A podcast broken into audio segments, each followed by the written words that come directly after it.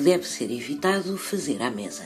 Para além de nunca sentar 13 pessoas à mesma mesa, outras superstições dizem-nos que derramar vinho é alegria, mas derramar sal é mau agouro. Também não se deve passar o sal diretamente a alguém. O sal deve ser posto em cima da mesa e a pessoa deverá servir-se. Colocar dinheiro, e nomeadamente moedas, em cima da mesa onde se vai comer atrai a pobreza exceto obviamente no caso das gorjetas. Deve sempre pegar o prato com a mão direita e devolvê-lo com a mão esquerda, isto porque se acredita que a direita abençoa o prato cheio e a esquerda amaldiçoa o prato vazio. E por fim, saiba que quando cortar carne à mesa, não deverá oferecer a um convidado nem o primeiro naco nem o último, porque dizem que quem o fizer estará a chamar a fome para o lar.